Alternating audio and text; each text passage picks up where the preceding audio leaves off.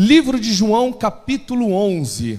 Nós vamos ler o versículo 34. Quantos achou, digam amém. amém. Quantos achou, digam amém. amém. E o versículo diz assim: E disse: Onde o pusestes? Disseram-lhe: Senhor, vem e vê.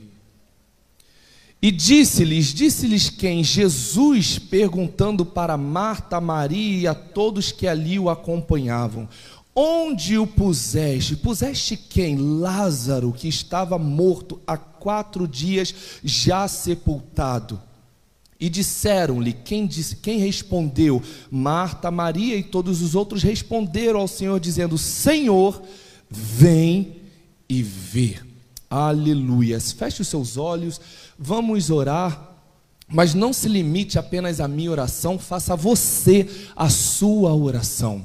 Peça que o Senhor possa ampliar o seu entendimento, peça que o Senhor possa tirar toda a desconcentração, peça ao Senhor que possa, em nome de Jesus, tirar toda barreira que te impeça de compreender essa mensagem.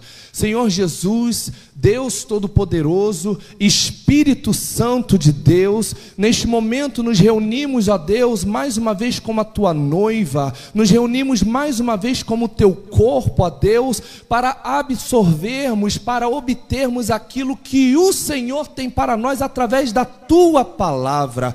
Senhor, eu te peço que nesta noite, em graça e misericórdia, que o Senhor me autorize a ministrar aos ouvidos, mas que o teu Espírito Santo possa ministrar aos corações, que o teu Espírito Santo possa ministrar na mente, que o teu Espírito Santo possa ministrar na alma e no espírito. Jesus Cristo de Nazaré, eu te peço, a Deus, fala com cada um de nós aqui nesta noite, não para a glória minha, não para a glória da igreja, a casa de oração, mas para a glória do teu santo nome nome que tem todo o poder, e é este nome, ó Deus, sobre este nome que nós estamos aqui reunidos para nos alimentarmos, para nos estruturarmos, para nos libertarmos, para nos edificarmos, para sermos salvos, ó Deus, tão somente pelo poder da tua palavra, em nome de Jesus. E a igreja diga.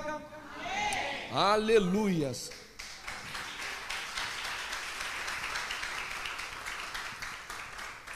Meus irmãos, quem nunca ouviu falar de Lázaro, não é verdade? Quem nunca ouviu falar nas ministrações onde o tema principal era Lázaro, vem para fora, ou tirai a pedra. É uma passagem muito conhecida de todos nós, é uma passagem que muitos talvez já conheçam passo a passo. A verdade é que mesmo que nós conheçamos, o Senhor ele sempre tem algo a mais para acrescentar. Ele não vem para mudar o que foi dito antes, ele não vem para anular o que foi dito antes, não, ele vem tão somente para acrescentar. O livro de João é um livro que faz parte dos quatro evangelhos, porém é um livro que se difere completamente dos três evangelhos anteriores. João é considerado discípulo do amor, porque em, em, na, no livro de João, assim como em suas cartas, João a todo momento ressalta o amor de Deus para com ah, o povo de Israel. O, o, João ressalta a todo momento o amor do Criador para com a sua criatura. Não é à toa que no livro de João está escrito que Deus amou o mundo de tal maneira que deu o seu Filho unigênito para que todos, todos, todos, sem acepção de pessoas, todos, incluindo a mim e a você, todos que creem no seu Filho, fossem salvos pelo poder do amor, pelo poder do amor que há em Deus por nós, pelo poder do amor que há em Cristo por nós, pelo poder do amor que há no Espírito Santo de Deus por nós. Só que João, em, em meio a tantas outras distinções, existe também uma distinção muito, uh, muito é, é, única.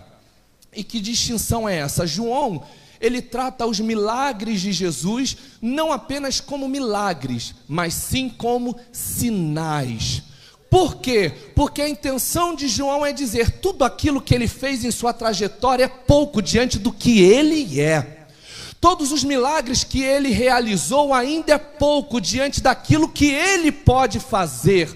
Tudo aquilo que ele falou é pouco diante de tudo aquilo que ele ainda pode falar. João estava dizendo: tudo que está escrito aqui no livro de João são apenas sinais da grandiosidade desse Deus que é maravilhoso. E você há de concordar para os que dirigem ou para os que costumam andar, é, vigi, é, é, é é, viajar, perdão, de madrugada, quando vocês pegam uma estrada totalmente escura, que vem um outro veículo do lado contrário, vocês veem o farol, que é um sinal. Só que de imediato você não consegue definir se aquele farol é de um carro, se é de uma moto, se é de um caminhão, se é de um ônibus, você não consegue definir, mas você vê o sinal. E de acordo com que você vai se aproximando, é que você vai tendo noção da grandiosidade daquilo que está por detrás do sinal. Essa é a intenção de João. Tudo que ele fez foi pequeno, tudo que ele fez foi sinais. Por quê? Porque ele é maior. Aleluias, ele é maior, Ele é grande, Ele é poderoso, Ele é santo, Ele é grandioso, Ele é Deus. Como assim Jesus é Deus? Sim, João inicia a, a, a, o evangelho de João dizendo: Antes ele era o Verbo, e o Verbo estava com Deus, e o Verbo era Deus. O Deus que se fez carne o Deus que uh, por um momento se abdicou de sua glória para externar, para demonstrar o seu amor. Por quem? Por todos aqueles que o reconheceram como único e suficiente Salvador. Então, o livro de João é um livro muito especial. E ele traz então a passagem de Lázaro. Eu vou pedir que a, o pessoal da mídia me acompanhe. No versículo 1, eu vou pedir que você acompanhe aqui na tela também. Não precisa abrir a sua Bíblia para não tirar a sua atenção. No versículo 1 diz assim: Estava, porém, enfermo um certo Lázaro de Betânia, aldeia de Maria e de sua irmã Marta. Versículo 2: E Maria era aquela que tinha ungido o Senhor com unguento, ou seja, com bálsamo, com azeite, com perfume, e lhe tinha enxugado os pés com seus cabelos, cujo irmão Lázaro estava enfermo. Mandaram-lhe, pois, suas irmãs dizer: Senhor, eis que está enfermo aquele que tu amas. João, ele é muito preciso. João aqui, ele classifica essa família, a família de Marta, Maria e Lázaro, não era uma família qualquer. Era uma família pequena, mas era uma família que acreditava no ministério de Jesus. Era uma família pequena, mas era uma família que investia no ministério de Jesus. Era uma família pequena, mas era uma família que se doava para o ministério de Jesus. E João começa a descrever que Marta e Maria e Lázaro faziam parte desta família. Ele começa a dizer: Esta Maria, inclusive, é aquela que enxugou os pés do Senhor. Por que, que João teve essa preocupação? Porque na época o nome Maria, como hoje inclusive, era muito comum. Não é à toa que o nome da mãe de Jesus Cristo era? Tá fraco. O nome da mãe de Jesus Cristo foi? Maria. Você também há de se lembrar que houve uma Madalena cujo nome que vinha primeiro era? Era Maria. Então, aqui, para que não houvesse uma confusão, para que nós não estivéssemos perdidos, João diz: Maria, a aquela que ungiu os pés do Senhor, aquela que secou os pés do Senhor com seus cabelos, aleluias. E daí então, a, a, a, João diz: mandaram-lhe, pois, suas irmãs dizer que está enfermo aquele que tu amas. Estudando essa palavra, não é a primeira vez que eu ministro sobre ela, inclusive aqui na própria casa de oração é a terceira vez. Na primeira vez não era nem aqui nesse endereço. A primeira vez o Senhor me deu a perspectiva sobre a frustração do mensageiro, que recebe uma palavra de Jesus e quando ele chega novamente em Betânia, ele se depara com um quadro completamente contrário daquele que ele esperava.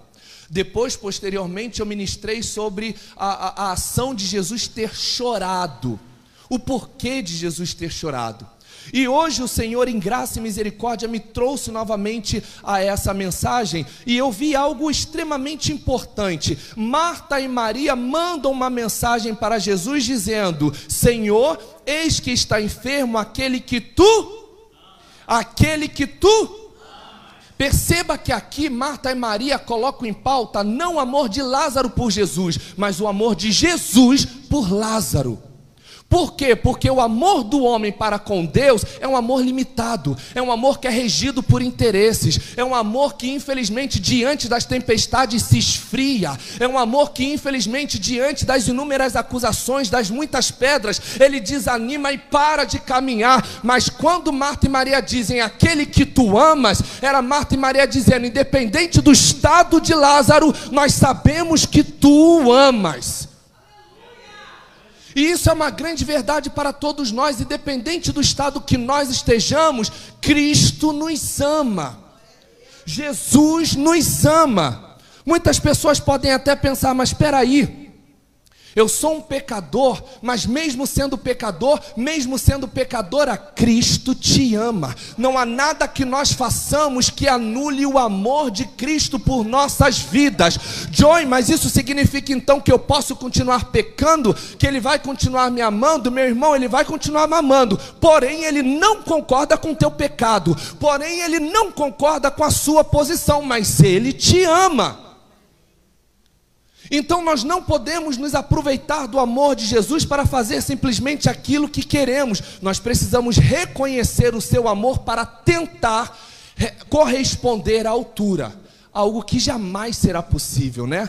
Porque quem conseguirá corresponder à altura do amor de Cristo? Ninguém.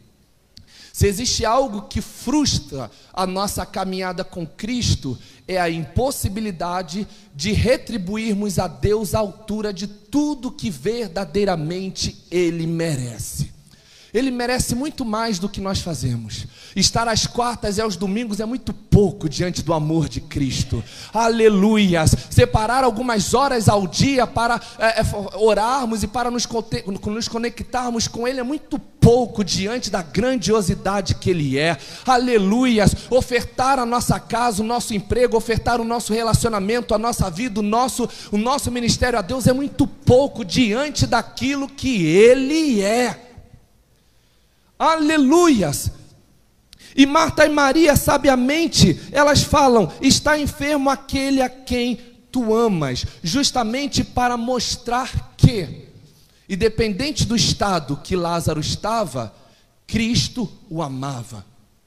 Uma outra concepção é que certamente Marta e Maria, ele, elas sabiam do poder de Jesus Cristo. Você há de se recordar que em muitas passagens Jesus ele curou sem ao menos estar presente com aquele que necessitava da cura. Você há de se lembrar, por exemplo, sobre a cura do filho do oficial, o servo de Herodes. Ah, o servo de Herodes vem, fala com Cristo, fala: Senhor, o meu filho está enfermo. E Jesus vira e diz: Vai para tua casa, porque ele já está curado. E quando o servo de Herodes chega em casa, que ele vê o filho curado, ele pergunta aos, a, aos outros servos e diz: A que horas exatamente o meu filho ficou curado? E dizem: Por volta volta das sete horas e ele entende que foi exatamente o horário a qual Cristo liberou a palavra de cura. Você também deve se recordar que uma, uma mensagem completamente similar, inclusive, é quanto ao servo do centurião. O servo do centurião, ele estava enfermo. O centurião então se apresenta a Jesus e fala: Senhor, está enfermo meu servo, e eu peço que o Senhor o cure. E Jesus diz: Vamos lá, vou na sua casa agora. Ele diz: Não, Senhor, não, porque eu não sou, eu, eu, eu não sou digno de que entres na minha casa, mas eu creio que uma palavra tua, liberada sobre ele, ele será curado. Aleluias. E ele ainda indaga a Jesus dizendo: Eu sou centurião. O que, que significa centurião? Centurião significa um comandante, um general responsável por 100 homens. Por isso a variação centurião. Então o centurião diz: Eu tenho soldados ao meu dispor, e quando eu digo vão, eles vão, e quando eu digo vem, eles vêm. Então eu creio que o Senhor também tem poder. O que, que o centurião está falando. Eu sou limitado a 100 homens, mas o Senhor tem o poder total. O Senhor tem o poder nas mãos. O Senhor tem o controle de todas as coisas. Aleluias! Aleluias! Daí então você também deve se lembrar da filha da Cananeia, uma menina completamente endemoniada, que ficou em Carfanaum. Daí então ela sai de Carfanaum e volta e, e, e, clama até Jesus, vai até Jesus e fala: Senhor, a minha filha está endemoniada, Senhor, me ajude. E Jesus vira e diz: Não é justo tirar dos da casa para dar aos cachorros. E essa mulher vira e diz: Mas até os cachorros comem das migalhas que caem da mesa dos teus, dos teus senhores. Aleluias. E Jesus vira e disse: Grande é a tua fé. Vai e seja feito conforme a tua fé. E quando ela chegou em casa, a filha já estava liberta, a filha já estava sarada. Então você veja que o pensamento de Marta e Maria é: Nós conhecemos Jesus, Jesus é poderoso, Jesus é nosso amigo. Jesus muitas das vezes esteve na nossa casa, Jesus nos ama, então vai, mensageiro, mande a mensagem para Jesus, porque eu tenho certeza que ele vem, e ainda que ele não venha, ele vai liberar uma palavra de cura. Só que aí, no versículo 4 do capítulo 11, Jesus fala para o mensageiro: Esta enfermidade não é para a morte mas para a glória de Deus, para que o Filho de Deus seja glorificado por ela. Aleluias. É uma mensagem que à primeira vista revigora. É uma mensagem que à primeira vista nos fortalece. É uma mensagem que à primeira vista nos dá vigor. Mas nos dá vigor porque nós não estamos na situação de Marta e Maria nos dá vigor porque nós não estamos no meio do furacão nos dá vigor porque nós não estamos no meio da tempestade, porque é muito complexo você necessitar de algo de Jesus urgente e Jesus virar para você e, dizer: Esta enfermidade não é para a morte, mas é para a glória de Deus. E você diz: Senhor, eu entendo, eu compreendo, mas eu quero ver a solução, eu quero ver a cura, eu quero ver a libertação, eu preciso que a porta se abra, eu preciso que o casamento seja restituído. E vira Jesus e, e diz: Esta situação não não é para a morte, mas é para a glória de Deus. É muito complexo. humanamente, muitas das vezes a nossa cabeça buga com essa mensagem.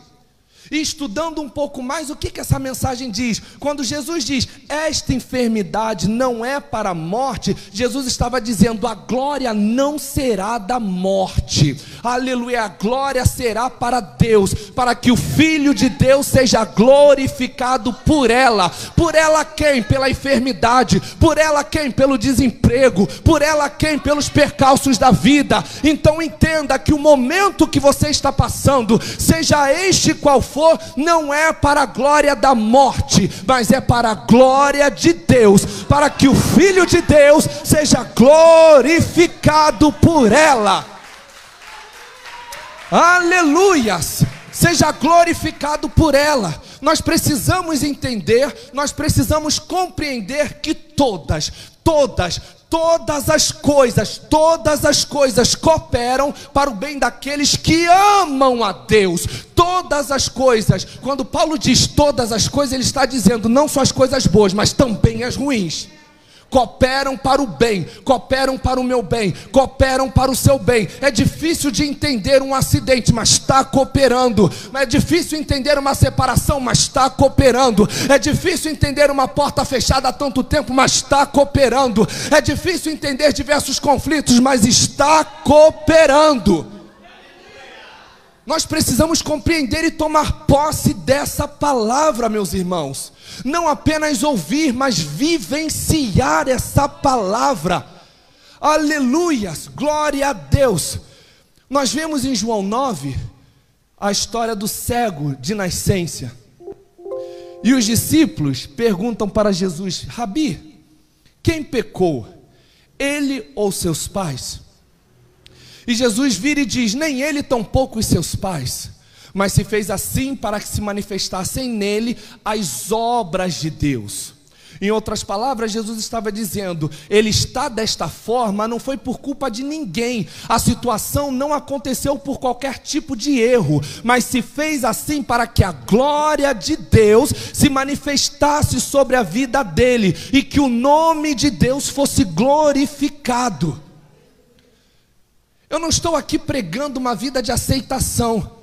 Não é que você tenha que aceitar tudo que venha sobre a sua vida, mas você precisa entender que os percalços, que os problemas, eles servem para glorificar o nome de Deus.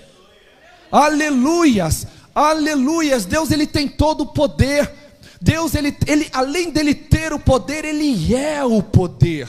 E isso a gente vê no livro de João. João ele começa a descrever os milagres de Jesus. Quer ver só? No capítulo 2 nós vemos a, a, a, a, transformação da água em vinho. Aqui João está dizendo: Ele está acima das tuas necessidades. Aleluias. No capítulo 4 nós vemos a cura do filho do servo de Herodes, como eu já bem disse aqui. Aqui João está dizendo: Ele está acima de qualquer enfermidade. Aleluias. No capítulo 5 5, nós vemos a cura do paralítico no tanque de Betesda. Um paralítico, um homem que estava limitado. E aqui vem Jesus e o cura. E João aqui está querendo dizer que ele está acima de toda e qualquer limitação. Depois nós vemos o capítulo 6, Jesus eh, efetivando né, o milagre da multiplicação dos pães e dos peixes. João está dizendo, Ele é a tua provisão. Ainda no capítulo 6, nós vemos Jesus andando sobre as águas. Aqui João está dizendo, Ele tem um domínio não apenas nos céus e na terra, mas também no mar.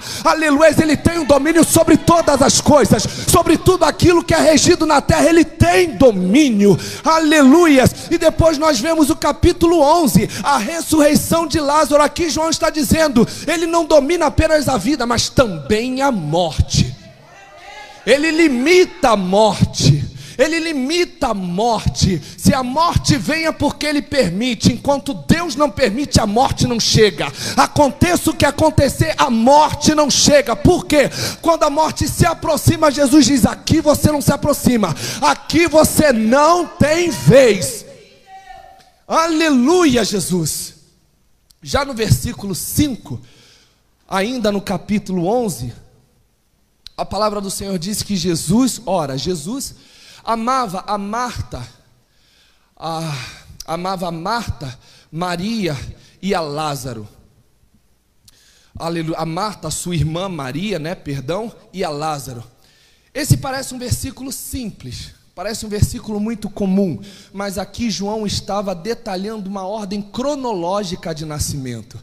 Aqui João estava dizendo: Marta foi a mais velha. Por isso que a gente vê por diversas situações Marta se preocupando com a questão administrativa. Marta era mais responsável, Marta era mais experiente. Maria é, era do meio e Lázaro era o menor, era o mais novo. Ah, no, versículo, ah, no versículo 6 e 8, a palavra diz assim: Ouvindo, pois, que estava enfermo, ficou ainda Jesus dois dias no lugar onde estava. E depois disto, disse aos seus discípulos: Vamos outra vez para a Judéia. E disseram-lhe os discípulos: Rabi, ainda agora os judeus procuravam apedrejar-te, e torna-te para lá. Perceba que quem decidiu ficar mais dois dias não foram os discípulos, foi Jesus. E depois disso, Jesus diz: Vamos voltar para a Judéia.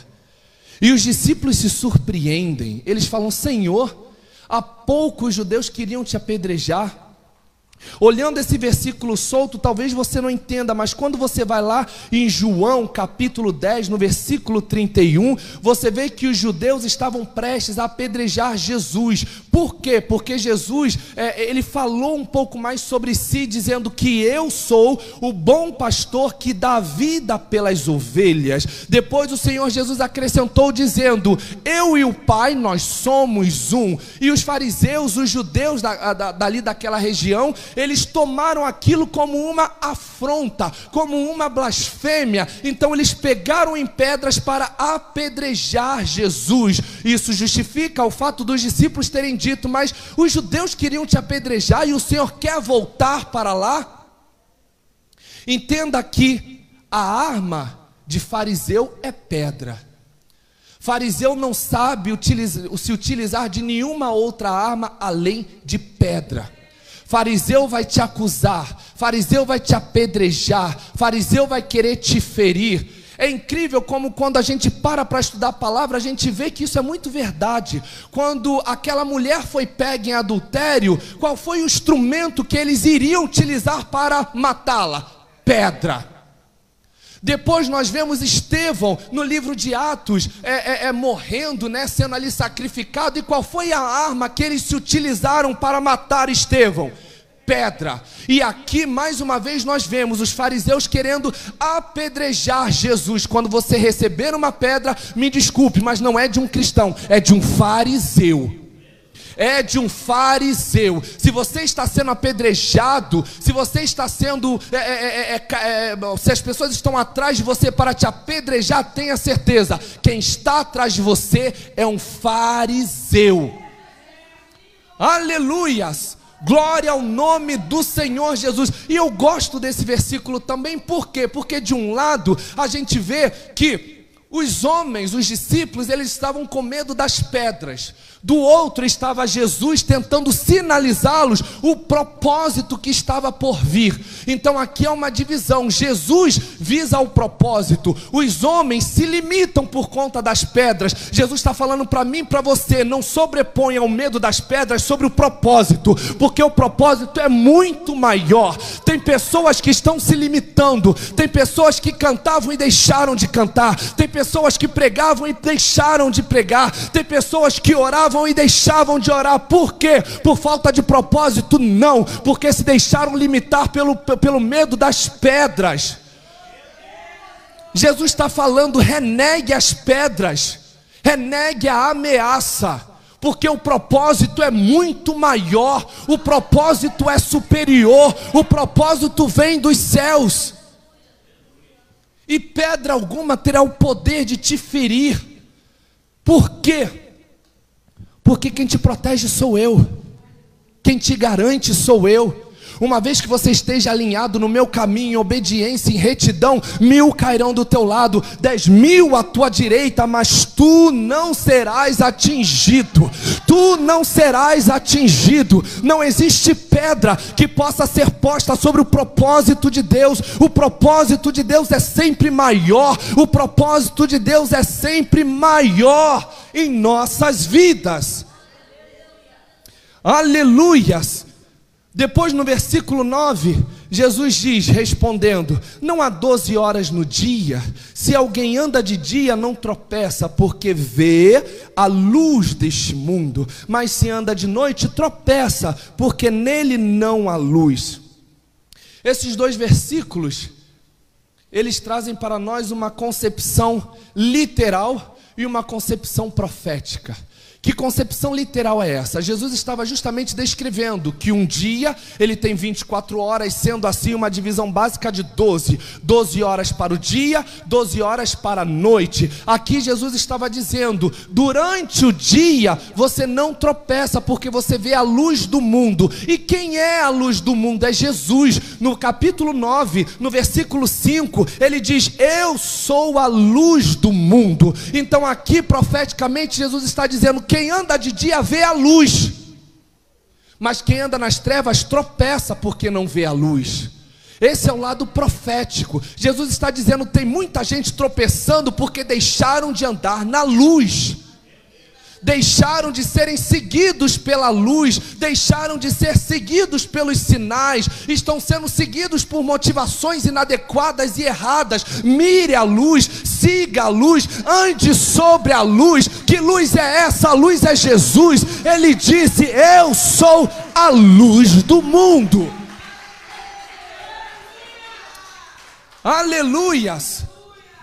E por que literal? Porque Durante o dia, quem governa é o sol, durante a noite, quem governa é a lua. Não é à toa que o próprio Deus disse que o sol governaria durante o dia e a lua governaria durante a noite. Então aqui Jesus está dizendo: há um tempo de luz e há um tempo de trevas. Então cabe a mim, no momento da luz, fazer a obra que o Pai me, me, me mandou, me enviou para fazer. E enquanto eu estiver nesse tempo, pedra nenhuma será capaz de tirar a minha vida. Jesus está dizendo para mim e para você: o propósito da obra é maior. Não se preocupe, esteja firme, porque nenhuma pedra será capaz de te matar. Aleluias, glória a Deus. Depois, então, no versículo 11, a palavra diz assim: Depois disse-lhes ah, Jesus, dizendo aos seus discípulos: Lázaro, nosso amigo, dorme, mas vou despertá-lo do sono. Isso, isso, eu acho muito lindo isso. Mais uma vez eu vejo o amor de Jesus sobre nós, sobre Lázaro e sobre os discípulos, porque ele diz assim: Lázaro, o nosso amigo. Ora, nós bem sabemos que quem era amigo de Jesus era Lázaro, mas quando Jesus retruca esse amor, ele diz: Lázaro, o nosso amigo. Por quê? Porque quem é amigo de Jesus é amigo de João. Quem é amigo de João tem que ser amigo de Pedro. Quem é amigo de João tem que ser amigo de Tomé. Quem é amigo de João tem que ser amigo de Bartolomeu. Ah, mas é difícil. Jesus não está te convidando, Jesus está te ordenando. Aleluia. Em Mateus 10, 40, quando Jesus estava enviando os seus discípulos, ele disse para os seus discípulos: Vão em paz, porque aqueles que te receberem, receberão a mim. Aqueles que receberem a mim, receberão um Pai. Em outras palavras, na controvérsia, no contrafluxo, Jesus estava dizendo: Quem não te receber, não recebe a mim. Então eles precisam te receber. Se não te receberem, podem fazer o que for, podem pular, podem rodopiar, mas não haverá a minha presença. Por quê? Porque eu só atuo na vida daqueles que recebem os meus. É difícil se assentar na mesa que Judas se assentou? É difícil, mas nem Jesus, sabendo que Judas iria traí-lo, proibiu Judas de se assentar mesmo sabendo que Judas estava traindo, trazendo a guarda para vir buscá-lo, Jesus chega para Judas e diz: Aqui vens a mim, amigo. Jesus poderia ter dito muito: que, Por que vens a mim? O que, que você está fazendo? Você está louco? Depois de tudo que eu fiz por você, depois de tudo, todo o amor que eu demonstrei para você, não. Jesus simplesmente diz: Aqui vens a mim, amigo. Aquele que não recebe os de Deus não recebe a Cristo. Aleluias. Glória a Deus. E no mesmo versículo, Jesus diz que Lázaro, nosso amigo, dorme, mas vou despertá-lo do sono. Isso aqui é muito prático, isso daqui é mamão com açúcar. Aqui Jesus está decretando o propósito. Ele precisa voltar para Betânia, porque ele tem uma missão. E que missão é essa? Despertar Lázaro. No versículo 12 diz assim: Disseram, pois, os seus discípulos: Senhor, se dorme, estará salvo. Versículo 13: Mas Jesus dizia isso de sua morte. Eles, porém, cuidavam que falava do repouso do sono. Então Jesus disse-lhes claramente: Lázaro está morto. No versículo 15, Jesus diz: E folgo por amor de vós, ou seja, me alegro por amor de vós, de que eu lá não estivesse para que acrediteis, mas vamos ter com ele. Esse versículo, de igual modo, ele foi revelador. Por quê? Porque Jesus sabia que se Jesus estivesse em Betânia, Lázaro não teria morrido. Não é à toa que as suas irmãs Marta e Maria, quando se apresentaram para Jesus, disseram: Senhor, se o Senhor estivesse aqui, o meu irmão não teria morrido. Essa é uma constatação muito evidente. Por quê? Porque na presença de Jesus a morte é limitada. Na presença de Jesus a morte se retira. Você há de se lembrar que em Lucas Jesus ele ressuscita o filho da viúva de Naim. Lá, te, lá está a viúva de Naim saindo na cidade cidade, no funeral do seu filho, Jesus se apresenta para ela e diz: Mulher, não chores. Aleluia. Jesus toca no esquife e diz: Menino, levanta. Aleluia. Depois disso, em Marcos 5, você vai ver Jesus ressuscitando a filha de Lázaro. A filha de Lázaro morreu. Jesus disse: Não, ela dorme. E as pessoas dizem: Não, ela morreu. Está testado. Não há batimentos cardíacos, conjecturando para que vocês entendam. Jesus então entra no quarto da menina e diz: Talita cume, que significa significa levanta-te. Aleluia. Então perceba que na presença de Jesus não existe morte. O que justifica, inclusive, o fato de entre os três crucificados, Jesus ter sido o primeiro a se entregar.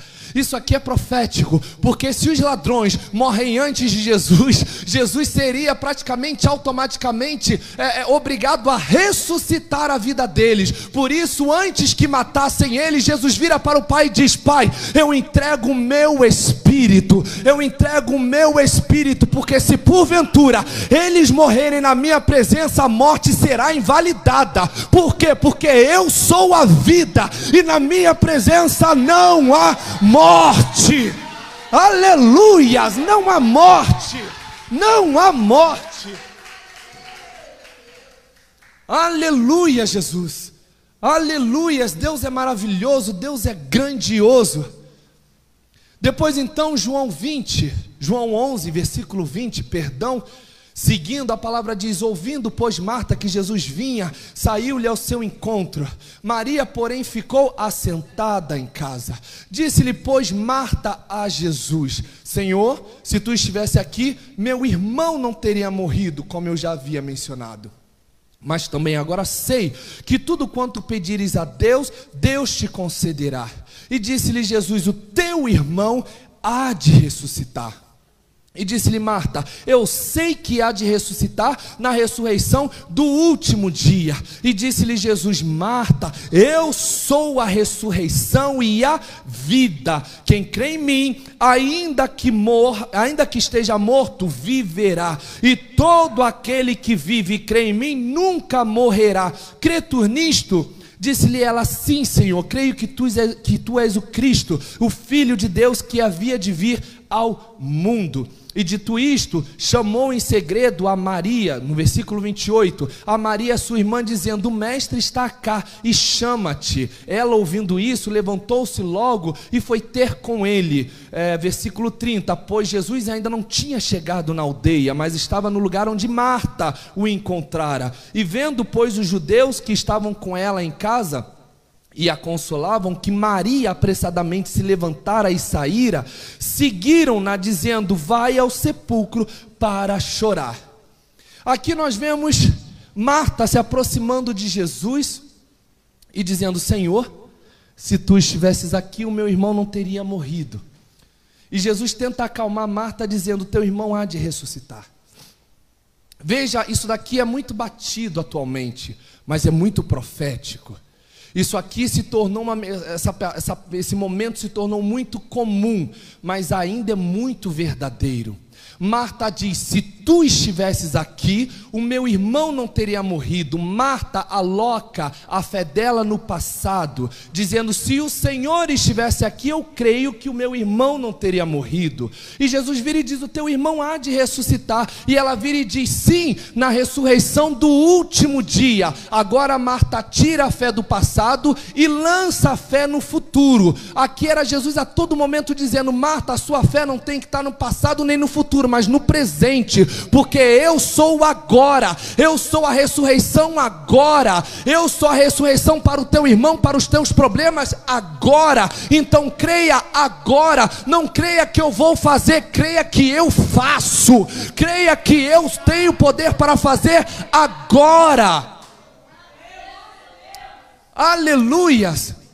E depois então, Deus, Jesus manda que Marta chame a Maria, e Maria vem ao encontro de Jesus, e todos aqueles que estavam ali é, é, é, é, consolando Maria, eles seguem, porque acreditam que Maria fosse ao sepulcro para chorar.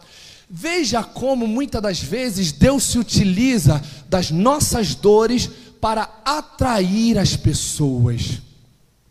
Se Maria não tivesse saído, aqueles que estavam ali, que até então ainda não acreditavam 100% em Jesus, não teriam seguido ela e não teriam visto o que estava prestes a acontecer. Então veja que o que levou aqueles que estavam na casa foi Maria, a aflição de Maria. As pessoas ficaram encucadas. Aonde ela vai? Vamos com ela. E é isso que acontece em nossas vidas. Muitas das vezes as pessoas elas nos observam e dizem: Nossa, ela está passando por uma luta, mas aonde ela vai? Aonde ela encontra força? Aonde ela se restaura? Aonde ela se alimenta? Aonde ela consegue forças para se manter de pé? E quando vai pesquisar, vê que você está aos pés de Jesus. Aleluias, aleluias. Marta e Maria então vem é, é, correspondendo à chamada de Jesus. Veja que nessa passagem nós vemos basicamente três chamadas. A primeira chamada é de Marta e Maria a Jesus, dizendo: Mestre, Senhor, a, a, aquele a quem tu amas está enfermo. Depois nós vemos Jesus mandando chamar Maria. Depois, nós vemos, como nós vamos ver uh, posteriormente, Jesus chamando Lázaro, ou seja, três chamadas: uma para Jesus, e a outra de Jesus para o homem, ou seja, o homem chamando Jesus, Marta e Maria chamando Jesus, e depois Jesus chamando o homem, chamando Maria e depois chamando Lázaro. E o que, que eu vejo aqui dessas três chamadas? Eu entendo que muitas das vezes, por pior que seja a situação, Deus ele não vai responder na hora que a gente precisa. Deus ele não vai atuar na hora que a gente precisa. Deus ele não vai atuar da forma que ele precisa. Por quê? Porque ele é Deus. Deus. Aleluia. Nós precisamos entender que não somos nós que regemos Jesus, é Jesus que nos rege. Por isso que posteriormente ele vira para Maria e de, para Marta e diz: "Chama a tua irmã", e Maria veio de prontidão. Por isso que depois ele fala: "Lázaro, vem para fora", e Lázaro saiu. Por quê? Porque o que comanda a terra são os céus. Não é à toa que em Gênesis 1:1 a palavra diz que no princípio Deus criou os céus e a terra. Os céus e a terra. Então o que domina domínio é o que está em cima, os céus, representado por Jesus, e depois vem a terra, representado por nós. Veja que o nosso chamado para Jesus nem sempre será respondido da hora, mas quando Jesus chama, mesmo que esteja morto, tem que corresponder, tem que corresponder, tem que corresponder. Aleluias. Nós precisamos corresponder ao chamado do rei, nós precisamos corresponder ao chamado do príncipe da paz, nós precisamos corresponder ao chamado do Criador. Por quê? Porque senão acontece o que aconteceu com Vasti no livro de Esther. O rei Assuero chamou, e Vasti se negou a se apresentar ao rei, ou seja, se negou a cumprir um propósito se negou a cumprir a escala, se negou a perdoar o irmão, se negou a cumprir a vontade de Deus, se negou a cumprir a vontade do rei. E o rei então falou: Se você não quer cumprir, não tem problema, eu te tiro e coloco outra. Foi quando, foi quando então Esther veio para substituí-la. Esther substituiu por quê? Porque era melhor do que Vasti? Não, mas foi obediente. Isso, Esther substituiu Vasti por quê? Porque era melhor não, mas porque correspondeu ao chamado do rei. E a gente vê muitas pessoas sendo destituídas porque não correspondem ao chamado do rei, não correspondem ao propósito. Jesus está falando: quando eu te chamar, corresponda. Quando você me chama, nem sempre eu vou responder na hora. Mas quando eu te chamar, pare tudo o que está fazendo e corresponda ao meu chamado. Aleluias. No versículo 32, tendo, pois, Maria chegado onde Jesus estava e vendo, lançou-se aos seus pés, dizendo: Senhor, se tu estivesses aqui, o meu irmão não teria morrido. Veja que Marta proferiu as mesmas palavras: Senhor, se tu estivesse aqui, o meu irmão não teria morrido. E agora vem Maria e diz: Senhor, se o Senhor estivesse aqui, o meu irmão não teria morrido. Mas veja que existe uma diferença entre Marta e Maria, e a diferença está muito clara. Quando Marta se apresenta até a Jesus, ela chega cara a cara. Quando Maria se apresenta a Jesus, eh, João ele foi muito descritivo. Ele diz: Maria lançou-se aos pés de Jesus, e isso aqui demonstra que o, a, o poder de atuação, a gente chama a atenção de Jesus, não é pelo que a gente fala, mas sim pela forma como nós nos comportamos diante da situação. O que vai chamar a atenção de Jesus é quando você tiver todos os, os, motivos para parar e se mantém de pé. O que vai chamar a atenção de Jesus é quando você tem todos os motivos para apostatar da fé e se mantém de pé. Não é o que você fala, não é o que eu falo, é o que nós demonstramos, é a nossa postura diante do Rei. E eu aprendo muito com Maria porque nas diversas vezes que Maria aparece, Maria está sempre aos pés de Jesus. Quando a gente vê em Lucas 10, Maria está aos pés de Jesus aprendendo. Não é à toa que Marta se indigna e fala: Senhor, não te importas que ela me deixe só com as tarefas? E vira Jesus para Marta e diz: Marta, Marta, você está aflita, está ansiosa, está ocupada, está estressada. Maria escolheu a boa parte e esta não lhe será tirada. Depois, então, em João 11, aqui agora, como nós estamos vendo, Maria está desesperada, Maria está completamente angustiada, mas está nos pés de Jesus. No capítulo 12, nós vemos Maria em um ato de louvor, em um ato de oferta, em um ato de agradecimento, derramando sobre os pés de Jesus o seu azeite, o seu perfume e secando os pés de Jesus com seus cabelos. Então entenda que Maria é uma professora para mim, para você. E o que, que a gente aprende com Maria? Se for para chorar, chore aos pés de Jesus. Se for para aprender, aprenda aos pés de Jesus. Se for para se desesperar, se desespere espere aos pés de Jesus, porque só Jesus é o caminho para a nossa tranquilidade, só Jesus é o caminho para a nossa paz.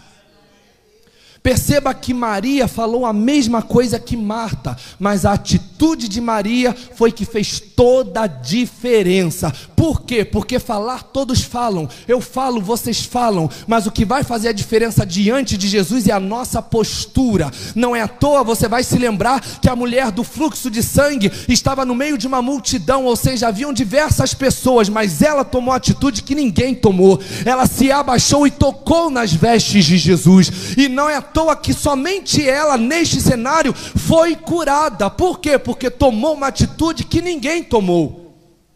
Ela certamente falou: Eu vou encontrar com Jesus porque eu sei que Ele tem poder para me curar. Da mesma forma que muitos outros disseram, porque eles não estariam ali à toa. Então todos eles disseram a mesma coisa: Jesus tem poder, Jesus cura, Jesus faz, Jesus ele opera milagres, mas chegando lá, somente ela teve uma postura diferenciada. Jesus está dizendo: chega de falácias, eu quero ver postura.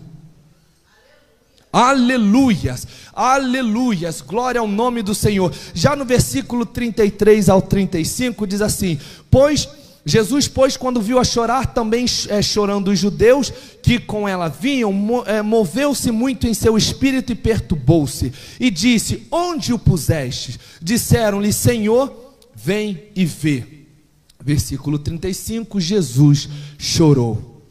Veja que, quando Jesus pergunta onde o puseste, não é porque Jesus não sabia onde Lázaro estava, Jesus sabia. Mesmo em vida humana, Jesus ele já era atribuído de sua onisciência. Não é à toa que ele já conhecia Natanael e ele disse: Natanael, eu já te vi embaixo da figueira. Não é à toa que quando ele precisou de um jumento, ele orientou para entrar em Jerusalém, ele orientou os discípulos que fossem no determinado local, numa determinada hora, para justamente buscar o jumento. Não é à toa que quando Pedro precisou pagar os impostos, ele disse: Vai e lance um anzol que na boca de um peixe você encontrará recursos. Ou seja, Jesus sabia, Jesus ele sabia exatamente onde Lázaro estava. Então, por que é que ele pergunta? Porque ele quer é, é, é, é, muito mamão com açúcar, porque Ele quer que a gente fale, Ele quer que a gente externe, Ele quer que a gente demonstre aonde está o nosso problema. Porque quando você apresenta o problema, você dá a ele autoridade para resolver. Quando você vai a um advogado, você fala, fala, fala, fala, fala, o advogado fala, tá, mas eu preciso das provas, porque eu só preciso tomar atitude mediante as provas. Então aqui Jesus está falando, eu sei que Lázaro morreu e eu sei onde ele está, mas eu preciso que você me leve. E para que não fique apenas no exemplo humano, você há de se lembrar quando Ana, esposa de Eucana, mãe de Samuel, ela vivia um conflito, até que certa vez ela apresentou o seu conflito, as suas mágoas, as suas angústias a Deus, dando autoridade, legalidade para que Deus assim a curasse. Quantos estão entendendo essa mensagem, meus irmãos? Aleluias, glória ao nome do Senhor. E quando Jesus diz: Onde o pusestes, aqui eu vejo a preocupação de Jesus não apenas com a consequência, mas sim com a causa porque a consequência é Marta e Maria chorando, a consequência é Marta e Maria desesperadas, a consequência é Marta e Maria angustiadas, e Jesus entende que consolá-las iria consolar por um tempo, seria paliativo, ele precisava resolver a causa, e como diz um ditado popular brasileiro: o mal a gente corta pela, o mal a gente corta pela Jesus está dizendo: permita-me que eu acesse a raiz do teu problema, porque é lá que eu quero tocar, é lá que eu quero visitar, é lá que eu quero ter autoridade para justamente modificar, para transformar. Aleluia, Jesus. No versículo 39, já diante do sepulcro, Jesus diz: Tirai a pedra. E Marta diz: Marta, irmã do defunto, diz: Senhor, já cheira mal, porque já é de quatro dias. Entendam que Jesus, detentor de todo o poder, ele poderia muito bem solicitar um anjo dos céus e o anjo tiraria a pedra do sepulcro de Lázaro. Sim ou não? Sim ou não? Sim. Não é à toa que quando o próprio Jesus foi sepultado, logo no domingo pela manhã, as Marias acordam para justamente tratar do corpo de Jesus, e no meio do caminho elas se lembram: mas espera aí, como é que a gente vai fazer com a pedra? A pedra precisa ser removida, mas chegando lá a pedra já havia sido removida, não por homens, mas pelos anjos. Por quê? Porque a pedra que travava Jesus era um problema dos céus, e a pedra que travava Lázaro era um problema terreno. Então aqui Jesus diz: tirai a pedra, porque eu faço o impossível, mas o possível quem tem que fazer é você. Aleluias! Eu tenho poder para restituir o teu casamento, mas quem vai ter que pedir perdão é você. Eu tenho poder para restituir o teu ministério, mas quem vai ter que descer sete vezes para se curar da lepra é você. Eu tenho poder para abrir a porta de emprego, mas quem vai ter que se esforçar é você. Aleluias! Jesus está dizendo: tirai a pedra, tirai a pedra, tirai a pedra. E muitas das vezes nós limitamos o poder de Deus, não é que Deus não tenha poder para fazer, é porque nós permitimos que a pedra seja mantida. Jesus está dizendo: Eu tenho ordem para liberar ao que está morto, mas a ordem só será acatada quando você tirar a pedra. Aleluias. Daí então Jesus diz para Marta: Não te hei dito que se creres verás a glória de Deus? Tiraram, pois, a pedra de onde o defunto jazia, e Jesus, levantando os olhos para cima, disse: Pai, graças te dou. Pai, graças te dou. Ele disse: Pai, graças te dou. No meio da dor, Jesus disse: Pai, graças te dou. De um lado, Marta estava chorando, do outro, Maria, no meio, Jesus dizendo: Pai, graças te dou. Ali, em meio a todos os judeus, os judeus ali é, é, é, é, vigiando, questionando, criticando o porquê dele não ter vindo no momento, mas Jesus dizendo: Pai, graças eu te dou. Jesus ele tinha como homem muitos motivos para reclamar, para questionar, para duvidar, mas ele como Deus, ele chegou e reconheceu que todas as coisas cooperam para o bem daqueles que amam a Deus. Então, diante da morte, diante do sepulcro, Jesus levanta os olhos e diz: Pai, graças eu te dou. Será que nós temos dado graças ao Senhor? É difícil dar graças ao Senhor com a porta fechada, mas é exatamente isso que Ele quer que nós façamos.